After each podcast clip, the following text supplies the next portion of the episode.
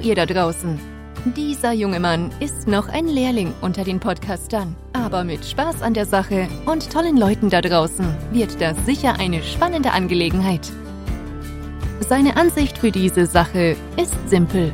Jedes Leben ist besonders. Jedes Leben hat eine Geschichte, die lustig, emotional und inspirierend für so manchen Menschen sein kann. Hier wird diese und vielleicht deine Geschichte zum Leben erweckt, statt nur in der Erinnerung zu verweilen. Jetzt wird es Zeit für eine gute Unterhaltung. Findet ihr auch? Onkel Chris kleine Weisheit lautet, Respekt fängt mit dem Zuhören an. Und jetzt viel Spaß, seid dabei und macht mit. Willkommen zum Onkel Chris Podcast.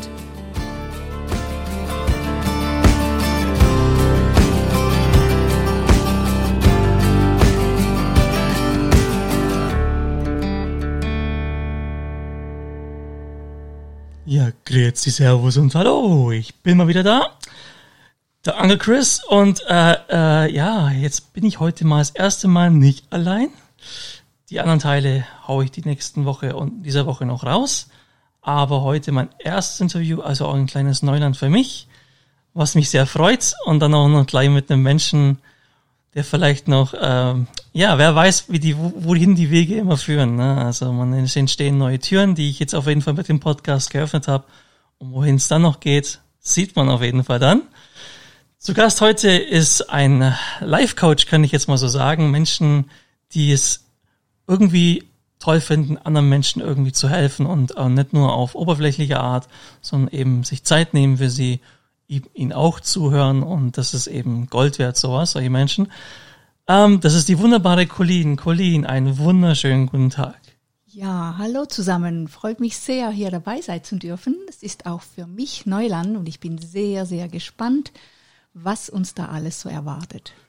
Das bin ich auf jeden Fall auch. Meine erste Frage, ich habe einfach mal so ein paar Sachen aufgeschrieben, die mich jetzt auf jeden Fall mal brennend interessiert hätten. Und das ist nochmal die Frage eins. Woher kommt denn die wunderbare Colleen? Uh, also ursprünglich bin ich Holländerin. Meine Eltern sind beide in Holland geboren und meine Mutter ist dann, wie sie 20 war, wurde sie in die Schweiz herübergebracht und ähm, nein, das stimmt gar nicht, mit 15 und fünf Jahre später bin ich dann auf die Welt gekommen in der Schweiz in Männedorf. Im Männedorf am ja, Zürichsee? Genau, genau. Da fahrt die VZ, oh ja, die blauen, die, die sind ja so schöne Busse da oben. Okay, schön, jawohl, aha. Und äh, ja, ich finde, die Zürich Oberland habe ich mir auch mal überlegt gehabt, aufgrund meines Berufs, weil das ein tolles Unternehmen da oben ist. Mhm.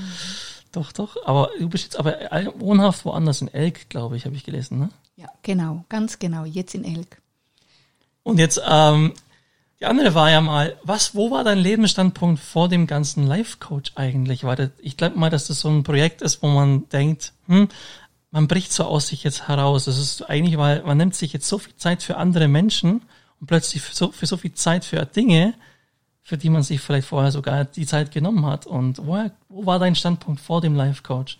Warum? Ja, ich war ähm, natürlich mal noch Mutter und Hausfrau. Ich habe drei wunderbare Kinder und da war natürlich mein Fokus erstmal bei den Kindern, bei der Familie. Und ich habe mich dann irgendwann entschieden, meinen eigenen Weg zu gehen. Ich habe mich getrennt und dann ist losgegangen mit dem Coaching, also überhaupt auch mit erstmal mit meiner eigenen Entwicklung und irgendwann kam dann der Zeitpunkt, wo ich gesagt habe, jetzt geht's los, jetzt bin ich bereit, auch für andere Menschen da zu sein, ihnen das weiterzugeben, was ich selber vielleicht auch erfahren durfte. Natürlich jetzt mit Abkürzung. ja, okay, das ist ähm, auf jeden Fall ein Weg, den ich jetzt mir sehr spannend vorstellen kann, man aber, glaube ich, nicht allzu früh gehen, oder? Den, den Weg sollte man nicht allzu früh gehen. Also ich glaube, da muss man schon eine gewisse Lebenserfahrung haben. Auf jeden Fall, auf jeden Fall, weil wenn ich mir überlege, wo ich vor 20 Jahren gestanden bin, wo ich heute stehe und gerade seit der Trennung von mir, da bin ich, äh, durfte ich so wachsen und, und, und, und viele Dinge entdecken. Und das ist ein riesiger Prozess, der da stattgefunden hat. Und irgendwann bin ich aber auch an die richtige Person gekommen, da wo ich jetzt meine Ausbildung kurz vor Abschluss bin. Und da war ich so begeistert über diese Art und Weise, wie er auch mit den Menschen arbeitet, dass ich gesagt habe, und das möchte ich mir auch noch verinnerlichen, noch dazu neben, nebst meiner Lebenserfahrung, dass ich das ähm, mit integriere und einfach da noch viel mehr Vollgas geben kann. Was mich jetzt auch ganz interessiert ist, ich habe jetzt zum Beispiel keine Kinder, habe jetzt vielleicht nicht dieselbe Lebenserfahrung wie du, ähm, aber ich denke mal, dass es im Live-Coaching jetzt auch bestimmt äh, vielleicht irgendwelche Lebensbereiche gibt, die auch ein jüngerer Kerl coachen kann, weil das Leben be beinhaltet ja so vieles, geht ja in so viele Wege, auch mit 34 Jahren kann ich ja, ich kann mir jetzt zum Beispiel, wenn ich jetzt so spontan nachdenken müsste, dann ist es, ähm, wie kann ich aus einem Loch wieder rauskommen. Also das ist so, glaube ich, meine Stärke, weil ich war mal wirklich in einem Loch drinnen, das kann ich ganz klar sagen. Es war so um die 20, ähm, auf jeden Fall meine erste Wohnung gehabt habe, wo ich noch neun Monate arbeitslos war und ähm, äh, wie ich aus dem Loch aber auch mit jahrelanger Arbeit hinausgekommen bin. Das Hirn ist eben eine sehr komplexe Sache und das geht nicht von ja, heute auf heute, ne? Und sollte man echt nicht unterschätzen. Und man soll sich Zeit geben. Und heute nehmen sich die Leute Zeit für alles, aber nicht für sich selbst. Ich denke mal, das siehst du ähnlich. Ja, Jein, also heute mit meinem Wissen, das ich habe, mit diesen Erfahrungen und auch mit, ich muss jetzt oder darf sagen, mit diesen Modulen, die ich hier an der Hand habe, äh, da kann man wirklich den Schnellzug ein, ein, Schnellzug einsteigen, weil wir haben so schöne Möglichkeiten, da in die Tiefe zu gehen, ähm, die Einstellung vor allem zu ändern, weil das der Punkt ist ja eigentlich, wir kommen auf diese Welt als leeres Gefäß und das füllt sich nach und nach mit Informationen, von Eltern, von Lehrern, von Geschwistern, Mitschülern, was auch immer. Und das sind ja dann Informationen, die von außen herkommen. Und diese Informationen, äh, die, die, die nimmt man an für sich für sich als wahr. Man hat das Gefühl, das ist richtig, was ich da alles erfahren habe. Irgendwann wird man dann erwachsen und man geht ins Leben hinein. wie das jetzt genau bei dir passiert ist, du, du bist in ein Loch gefallen, weil ich habe das Gefühl, das war ja auch der Moment, wo einfach äh, du nicht mehr gewusst hast, wo du stehst. Was ist denn dein Ding? Wo willst du denn eigentlich hin? Und das ist eben etwas, das man da natürlich ähm, verändern kann und, und auch sollte, weil was wir mitbekommen haben, das ist ja nicht unsere Wahrheit, sondern das ist die Wahrheit von unseren Eltern zum Beispiel, von den Lehrern. Und ähm, ja, wir versuchen da das Beste daraus zu machen, doch der Punkt wird so oder so irgendwann kommen, wo du merkst, das ist ja gar nicht mehr meine Wahrheit. Und da hinauszukommen, ähm, da, da gibt es wunderbare Module, damit zu arbeiten und vor allem es geht enorm schnell. Und das ist das, was mich so begeistert. Also man muss nicht mal jahrelang äh, in diesem Schmerz drin sein oder sich da herausstruggeln, sage ich mal, sondern es gibt gute Möglichkeiten, leichte vor allem und, und schnelle, einfach wirklich in eine gute Lebensqualität zu kommen. Das habe ich mir eben auch immer gesagt, man soll nie aufhören, nach Hilfe zu fragen. Es ist vollkommen okay, nach Hilfe zu fragen, es ist egal was. Ich meine, äh, es geht ja nicht darum, wenn man Zahnschmerzen hat, geht man zum Zahnarzt, wenn man Bauchschmerzen hat, geht man zu dem Arzt und wenn man eben äh, Probleme mit seinen Gedanken hat, mit seinem Kopf hat. Ich meine, das Hirn ist eben so komplex. Aber das ist ja eben auch so ein bisschen der Wohlstand. Ähm, warum streben Menschen nach so vielen unnötigen Dingen, wo sie meinen, sie werden dadurch erfüllter? Und da sind es ja ja, also wie so ein Drogeneffekt eigentlich, der eigentlich nur so einen kurzen Rausch gibt. Aber woher kommt dieses Streben nach Belanglosem? Ja, prinzipiell ist ja der Mensch eigentlich hier auf der Erde und was er als erstes sucht, ist ja an für sich die Sicherheit, die Geborgenheit, ähm, seinen Platz im Leben. Und deswegen sucht man an für sich diese Sicherheit im Außen, eben sagen wir mal mit Geld, mit, äh, mit Gütern, mit Auto, mit schöner Wohnung, was auch immer. Wir suchen immer im Außen. Wir suchen die Bestätigung im Außen, die Sicherheit im Außen. Und äh, das ist halt die Schwierigkeit im Ganzen, weil das, das, das ist ja alles, was weggeht von uns. Und deswegen gibt es auch so viel Leid und Unglück und auch Menschen, die zum Beispiel sehr viel Geld haben, äh, die sind nicht wirklich glücklich, weil das ist alles im Außen. Oder wenn man gerade so Berühmtheiten ähm, beobachtet oder wenn man ihre Lebensgeschichte gehört, sehr, sehr viele bekannte Menschen, die landen früher oder später irgendwie in einem Drogenexzess oder mit Alkohol oder einfach, die haben ganz, ganz große Schwierigkeiten, ähm, sich selber zu finden, weil alles passiert im Außen. Sie bekommen die Anerkennung, sie bekommen Glamour und Glanz und Gloria. Doch das füllt sie ja nicht mit Liebe, sondern das ist von außen her und deswegen bleiben sie innerlich leer, weil das füllt nicht. Das füllt nach außen, ja okay, aber innerlich bleiben sie leer. Und um dieses Gefäß zu füllen, ähm, da braucht es eine gewisse ein, ein, einen Druck, um da wirklich irgendwann mal zu sagen, so geht's nicht mehr weiter. Wie viele Menschen landen irgendwann, wenn sie jetzt Alkoholiker sind, auf in einer, ähm, wie sagt man, ähm, Selbsthilfegruppe oder in einer Klinik, weil sie anders nicht mehr den Weg finden. Und dann bekommen sie neue Ansichten in ihr Leben, neue Möglichkeiten. Dann erst kann die Veränderung stattfinden. Also jetzt bei, muss nicht überall so sein, aber es ist einfach eine Möglichkeit oder ein Beispiel. Ist es so genannt die Wohlstandsverwahrlosung? Also je mehr beobachtet man solche Sachen eher in Wohlstandsländern, also wie eben die Schweiz ist nun mal ein Wohlstandsland auf diesem kleinen Planeten. Und ähm, mehr in so ärmeren Ländern habe ich schon das Gefühl gehabt, ist der Familienzusammenhalt aber auch nicht nur enger, aber er ist auch anders. Er kann auch anders schlecht eng sein. Zum Beispiel auch Kriminalität kann gefördert sein in Familien wenn es denen schlecht geht. Und unseren Familien geht's ja auch, Gott sei Dank, toi, toi, toi, recht, recht gut. Also wir leben auf einem wirklich hohen Niveau, finde ich. Aber was ähm, ich auch noch auf, auf jeden Fall als Frage habe, ist, wir leben ja in einer Welt, in der eine, also ich sage jetzt mal ganz freundlich zu einer Frau auf der Straße Hallo. Oder ich, wenn sie bei mir im Bus einsteigt, sage ich ganz freundlich mit einem Lächeln Grüezi.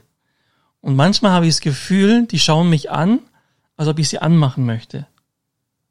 Also man verwechselt Freundlichkeit und Warmherzigkeit heute immer mit einer Anmache und ich weiß nicht, woher das kommt. Ja, ich, das ist eine gute Frage. Ja, aufgrund dessen, dass ich selber eben auch ein sehr, sehr freundlicher Mensch bin. Ich bin auch, ähm, das durfte ich das Gleiche beobachten wie du auch, dass wenn man sehr freundlich ist, dass man das gleich als Anmache ansieht. Ich kann das nicht so, ich glaube, die, die denken einfach anders. Die, die sind gar nicht im Vertrauen, dass sie ohne etwas tun zu müssen, äh, Freundlichkeit bekommen. Ich könnte mir vorstellen, dass das dahinter steckt, dass man einfach denkt, ja, der will ja nur etwas von mir. Der, der, die können sich gar nicht vorstellen, dass man einfach so grundlos freundlich ist ähm, zu ihnen. Das ist für mich ein Zeichen, dass sie das einfach nicht kennen. Und deswegen flüchten sie dann in diese, in diese Ausrede, von wegen, der will ja nur das eine, um erstens mal keine Nähe zulassen zu müssen. Und aber auch äh, diese Unsicherheit, das kann gar nicht sein, dass ich einfach so äh, äh freundliche Worte erhalte. Ich habe da ein gutes Beispiel gehabt. Ähm, und zwar, man muss sich das so vorstellen, man hat doch immer so einen Kelch mit Liebe, mit Wärme, den man das ganze Leben selber füllt. Und der Kelch, der hat irgendwann Löcher. Und durch Lebenserfahrungen, durch irgendwelche Einschnitte im Leben, durch Dinge, die passiert sind im Leben. Und es ist ganz normal, dass dieser Kelch irgendwann ausläuft. Und das wird es auch tun, weil wenn man nicht liebt, erkaltet man von innen und man muss lieben und man, es ist normal, dass man verletzt wird im Leben, Enttäuschungen erlebt. Das ist ganz normal im Leben. Das sollte auch keinen irgendwie davor abhalten, weil das gehört zum Leben dazu. Man soll keine Angst davor haben.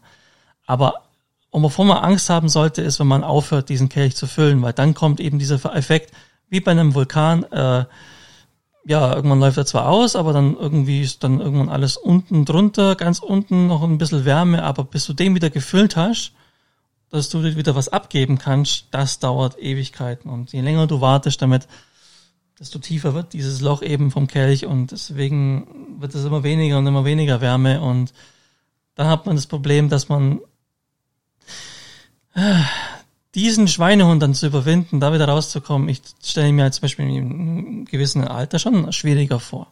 Also, ja. Auch noch eine Frage, die ich auch noch hier aufgeschrieben habe, ist, ähm, ich habe äh, meine Meinung geschrieben zur Homosexualität. Also du haben ja kurz über den Podcast geredet von mir, über dieses Thema, wegen Gefühle haben eben kein Geschlecht. Sollten sie auch wirklich nicht haben. Also ich wäre ja, also das ist ja ein Thema. Und wie stehst du da zu dem Thema eigentlich?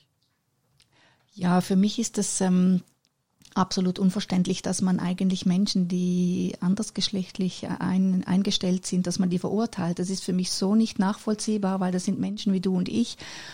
Und da dürften wir absolut viel, viel mehr uns aufmachen, sagen. Und das sind in der Regel ganz, ganz feine Menschen. Ich habe schon so viele Male mit Menschen äh, reden dürfen. Ich habe jetzt auch im nahen Umfeld eine Frau, die lesbisch ist und das ist eine eine Wahnsinnsfrau und die hat einen Power und ich kenne auch Männer, die die schwul sind und ich bin so dankbar für diese Bekanntschaften und da dürfen wir definitiv aufmachen, öffnen, weil was, was berechtigt uns, diese Menschen zu verurteilen? Null, nichts, nada.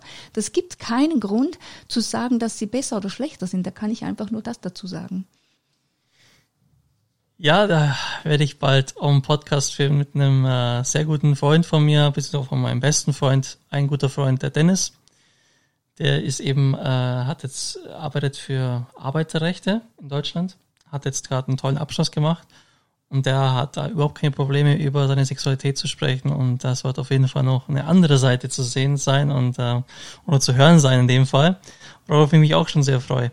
Ähm, Colin, ähm, ich habe noch aufgeschrieben, gibt es denn ein Land und wo dich die Menschen so verzaubert haben und dich irgendwo hingezogen gefühlt hast, ohne dass du es eh erwartet hättest?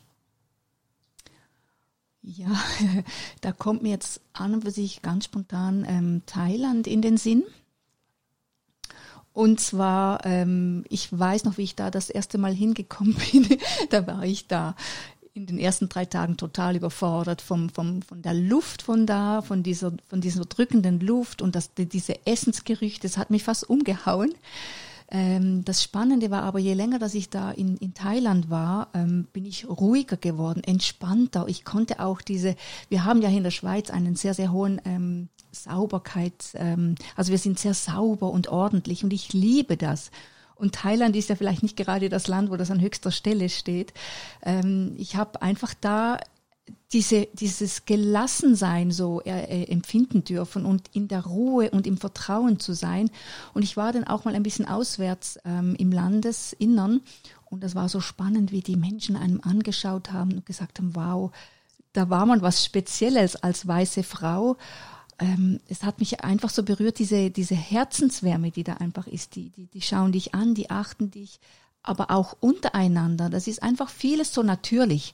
Die machen nicht so ein, ein Theater oder ein Drumrum. Äh, vieles ist einfach okay und da macht man sich keine Gedanken darum. Und sie sind sehr verbunden auch, glaube ich, mit dem Glauben. Das hilft ihnen ganz, ganz viel, manchmal schwierige Situationen auch in ihrem Land auszuhalten. Kann ich nur bestätigen. Ich war zweimal in Thailand, aber ich war jeweils äh, nur in Phuket und in äh, Kaolak. Das ist so das Gebiet, was mir am besten gefallen hat. Aber ich habe auch die anderen Gebiete noch nicht so gesehen. Aber wenn man sofort sich wohlfühlt dort, hm, warum groß herumreißen erstmal?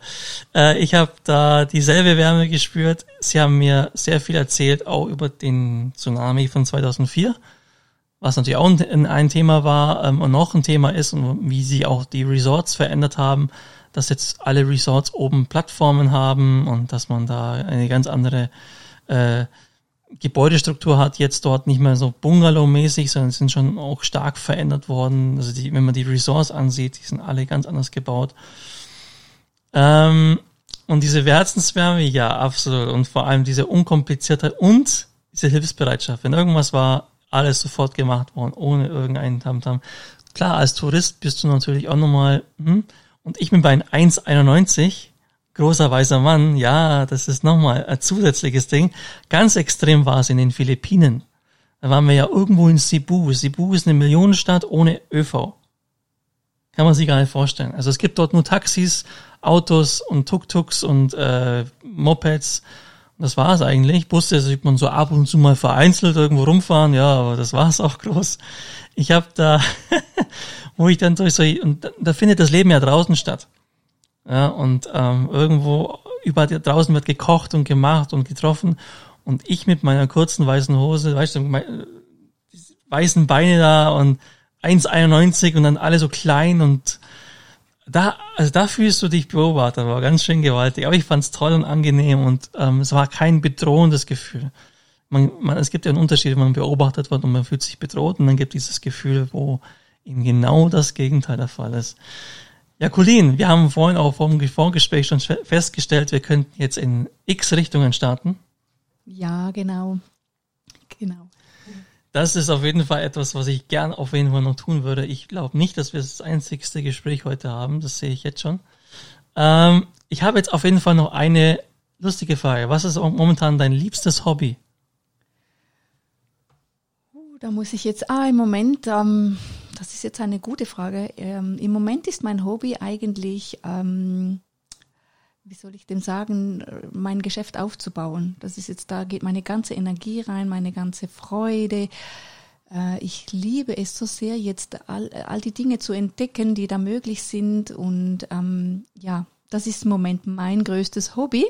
Und ansonsten liebe ich an für sich auch sehr kreativ zu sein diese Zeit werde ich dann auch wieder bekommen, wenn es soweit ist. Äh, doch im Moment habe ich meinen Fokus wirklich auf meinem Geschäft auf, äh, voll auf hingerichtet und das ist zurzeit wirklich mein größtes Hobby. Kreativ sein in was zum Beispiel? Also in, in handwerklichen Sachen oder eher in malerischen Sachen oder wo?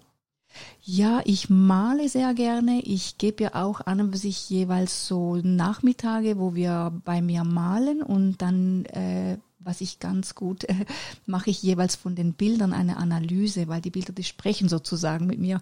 Die, ähm, das ist immer so spannend, wenn ich diese Bilder anschaue, was dabei jeweils ich für Informationen bekomme. Und die Menschen sind immer ganz platt, die können das gar nicht verstehen, dass man aus einem gemalten Bild so viel lesen kann. Ist auch ein großes Hobby von mir. Also quasi nicht nur ein Bild sagt mehr als tausend Worte, sondern auch ein Gemälde kann das. Ja, es geht natürlich ins Gleiche hinein. Wir malen ja, was gerade kommt. Da braucht man nicht einen Baum oder ein Haus zu malen, sondern einfach ganz frei von der Leber weg. Für mich ist es die Sprache des Unterbewusstseins und das kann, ähm, das Unterbewusstsein kann nicht, ähm, wie sagt man, schummeln. Und deswegen finde ich das Malen so extrem wertvoll, weil das ist, das ist die Wahrheit, da, da, die da hinauskommt. Und äh, das ist etwas ganz, ganz Schönes. Ja, ich war malen. Ne. Also meine Gemälde schauen, glaube ich, heute immer noch aus wie in der vierten Klasse letztlich. Also habe ich besser gemalt wie heute. Aber wofür ich auch irgendwie ziemlich froh bin, dass ich das noch hab, ist mir aufgefallen für eine schöne Handschrift. Also Handschrift ja, ja, das ist auch etwas sehr Schönes, weil die Handschrift ist ja, äh, hat ganz viel mit dem Charakter vom Menschen zu tun. Da kann man auch vieles daraus lesen. Ähm, ich liebe es, wenn Menschen schön schreiben. Das hat ja auch mit Sorgfalt zu tun, mit Genauigkeit, mit, mit der Hingabe auch für den Moment. Und ich glaube auch, das Ästhetische ist da drin ganz stark enthalten. Finde ich eine gute Ansicht. Und zwar vorhin, du hast vorhin gesagt, dass du vor deinem Life-Coach-Projekt vielleicht unerfüllter warst. Also sprich, du hast zwar Hobbys gehabt, aber jetzt hast du gesagt, es ist dein Hobby. Die Arbeit ist wieder ein Hobby geworden. Ne? Hm, wo warst du unerfüllt? Also war das mehr dieses Gefühl nach, wo war die Unerfülltheit eigentlich am größten vorher? Wenn ich das noch vorher kurz anhören darf. Ja, das war eigentlich immer so eine, eine Traurigkeit in mir drin. Und ich, obwohl ich äh, gut eingebettet war. Ich hatte alles, Familie, Kinder, Haus und ähm, trotz alledem war es einfach immer so eine Traurigkeit. Ich war nie so ganz glücklich, ich war nie ganz frei, ich war nie ganz gelöst. Es war immer so, ich habe mich auch extrem mit anderen Menschen verglichen und dachte, wow, die haben dies und das und jenes. Und das hat schon, das war wirklich sehr, sehr intensiv. Und seit ich mich jetzt auf meinen Weg gemacht habe, und das ist ganz wichtig, äh, hat sich so vieles verändert. Ich habe ähm, Energie bekommen, Lebensfreude und auch ein, ein Ziel, weil oftmals, wenn man so in den Tag hineinlebt oder einfach dieses Traurigsein, das ist ja auch ein, ein nicht orientiert sein, nicht wissen, was man eigentlich will. Und deswegen äh, entstehen dann solche schweren, ähm, also diese Traurigkeit oder das Unausgefülltsein. Wovor ich ein bisschen manchmal äh, nach zehn Jahren Busfahren merke ich ab und zu, wenn mir eben kein, also es kommt mir fast seltenst ein Grüezi zurück oder so, also vor allem ein freundliches. und warmherziges Lächeln. Das fehlt mir in meinem Beruf. Das ist, glaube ich, das Einzigste, was mir fehlt, dass die Leute ihre Herzenswärme irgendwie, weiß nicht, ob die uns in der Uniform als ein wertlos sehen oder als, keine Ahnung, als was die uns ansehen. Ich weiß es nicht. Aber was für einen Tipp hast du für einen Chauffeur für mich, dass er die Freude am Freundlichkeit den geben nicht verliert? Also was mir natürlich da ganz spontan, also was natürlich das der Fall ist, ähm, die Menschen sind zu sehr mit sich selber beschäftigt. Deswegen haben die kein Auge offen für einen Buschauffeur. Das ist für sie, die kommen von der Arbeit, die gehen zur Arbeit, die sind, die sind abgelenkt. Was ich da dazu möchte, sagen möchte, ist einfach auf keinen Fall persönlich nehmen, weil ähm, es hat nichts mit dem Chauffeur selber zu tun. Es ist die Geschichte eines jeden Menschen, der in diesen Bus einsteigt. Er hat seine Gedanken, seine Geschichte und ich glaube auch, äh, manche, für manche Menschen ist es schwierig. Die sind nicht erfüllt und werden dadurch natürlich auch ähm, eher, wie soll ich sagen, blind. Die sehen dann nichts mehr. Und du als Chauffeur, du, ich könnte mir vorstellen, dass du vielleicht ähm, ganz banal vielleicht auch mal einen Spruch irgendwie, wenn du das darfst, ich weiß ja nicht, ob ihr das dürft, äh, an, an die Kasse hängt, so dass die Menschen, wenn sie das sehen, dass es ihnen ein Lächeln ins Gesicht zaubert. Und dann hast du nämlich auch die Aufmerksamkeit auf dir wieder, weil die denken, wow, das ist ja toll. Das kann vielleicht etwas ganz Kleines, Feines sein, ein schöner Spruch, der dich zum, zum Lachen bringt. Und das, das könnte ich mir vorstellen, dass es den Menschen sagt, oh wow, das, das kann den Tag gleich retten. Also das könnte was extrem Wertvolles sein. Ja, die Postauto, also generell der ÖV in der Schweiz ist, glaube ich, da eher nicht so begeistert von solchen Sachen, warum auch immer. Finde ich auch ein bisschen schade. Ähm, und momentan sind ja die Fahrgäste ganz froh, wenn sie nicht vorne einsteigen müssen, weil ja der Billetverkauf äh, nur mit Maske und äh, dann hörst du eh schon nichts, wenn sie was sagen und äh, ja, und äh, sonst eigentlich steigen mittlerweile alle hinten ein. Also es ist noch, es war vorher schon schwierig mit dem Grüezi bitte, danke, Adie. Aber jetzt ist es, glaube ich, noch einiges weniger geworden, was sehr schade ist. Also man muss irgendwie echt immer irgendwie präsent sein, vor dem Bus stehen oder auf oder, aber nicht einmal dann ist es. Naja, und äh, einmal habe ich es mal im Winter gehabt, da habe ich am Abend kurz den Bus zusammengekehrt und da hat äh, ein Mann nicht verstanden, warum ich die Türen nicht aufmachen konnte. Es war, war zwar Winter, aber es ging um zwei Minuten, kurz den Bus durchzukehren, Steine und alles und ja, ja, egal. Das Verständnis fehlt mir ein bisschen, aber das ist jetzt kein, wie nicht anfangen zu jammern oder sowas, Kollegen, Gottes Willen. Nein, ich fand es auf jeden Fall ein wunderbares Gespräch. Wir sind jetzt fast bei 30 Minuten und ich weiß, dass meine Leute da draußen sehr viel Interesse haben und das können sie gerne gut tun. Äh, ich glaube, dass Sie und ich äh, bereit sind, über alle Themen dieser Welt zu sprechen. Da bin ich mir ganz fast Überzeugung. Und durch Ihren Beruf hat sie allein schon mal die Begabung, die sie in sich hat, natürlich jetzt natürlich äh, noch viel mehr ausgeweitet und wird es noch weiter tun und weiter dran arbeiten. Aber das soll man eben immer. Man soll immer ein kleines Ziel vor Augen haben und man soll nicht sagen, jetzt bin ich so und so alt und das war's so, jetzt lege ich mich hin und das war's. Ähm, mein Beruf erfüllt mich, aber ich weiß auch, dass ich noch einen Schritt gehen möchte. Aber ich bin mittlerweile offen, was für ein Schritt ist. Also ob das jetzt eine Fahrtätigkeit als Nebending ist oder ob das andere auch nur, neben, nur Nebending wird. Also ich weiß es nicht, in welcher Aufteilung oder sowas. Also so ein Life-Coach wäre an sich schon eine geile Sache. Ich wüsste auch genau in welchem Bereich. Also jetzt, wenn ich jetzt spontan eben so überlegen müsste, dann wäre das das, das Zuhören von Leuten, die einfach Gesprächspartner brauchen. Also ich bin quasi für alles offen. Wie so ein Domian eben früher. Genau so ein Typ.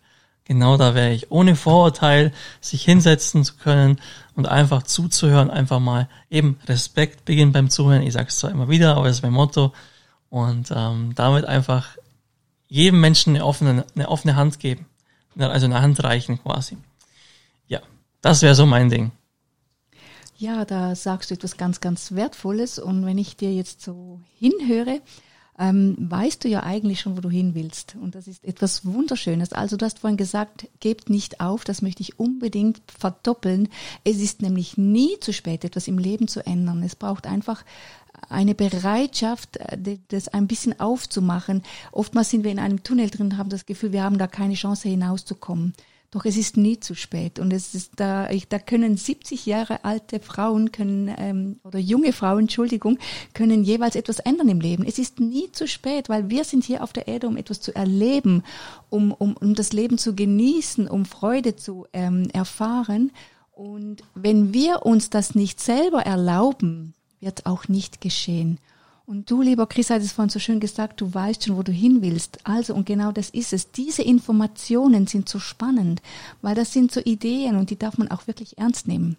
Das kommt nicht einfach so zu dir. Das hat einen Grund. Und deswegen finde ich es so wichtig, schenkt auch diesen Gedanken oder diesen Ideen, auch wenn ihr am Anfang das Gefühl habt, das ist ein Furz, schenkt diesen Ideen Aufmerksamkeit, weil oftmals ist es nämlich genau das, was ihr wollt. Und dann kommen wieder der Verstand und diskutiert und findet, nein, doch nicht, und es geht wegen dem und dem und dem und dem nicht. Und da kann ich selber sagen, ich weiß, wie viele Hürden, dass ich überwinden musste, bis ich jetzt da stehe, wo ich jetzt bin. Und wenn ich äh, auf, immer auf das Nein gehorcht hätte oder, oder die Hürden nicht mehr aufgestanden wäre, hätte ich schon lange, lange aufgegeben.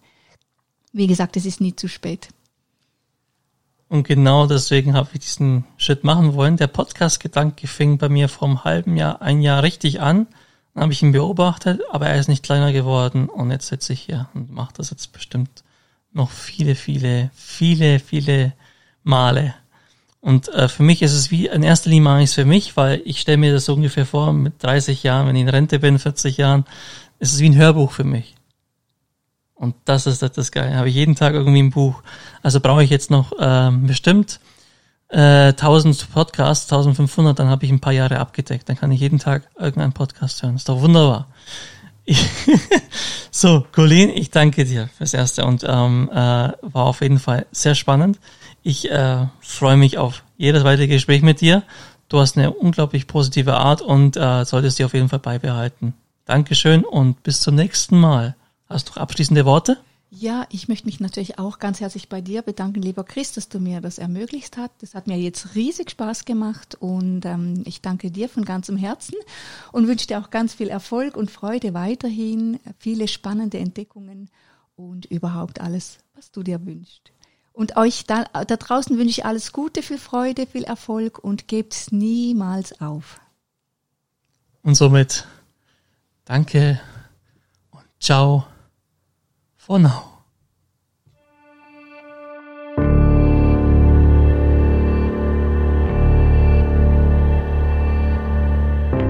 Ein großes, süßes Dankeschön fürs Dabeisein. Ciao for now. Habt eine schöne Zeit. Bleibt gesund. Und bis zur nächsten Talkrunde. Take care. Euer Uncle Chris Podcast.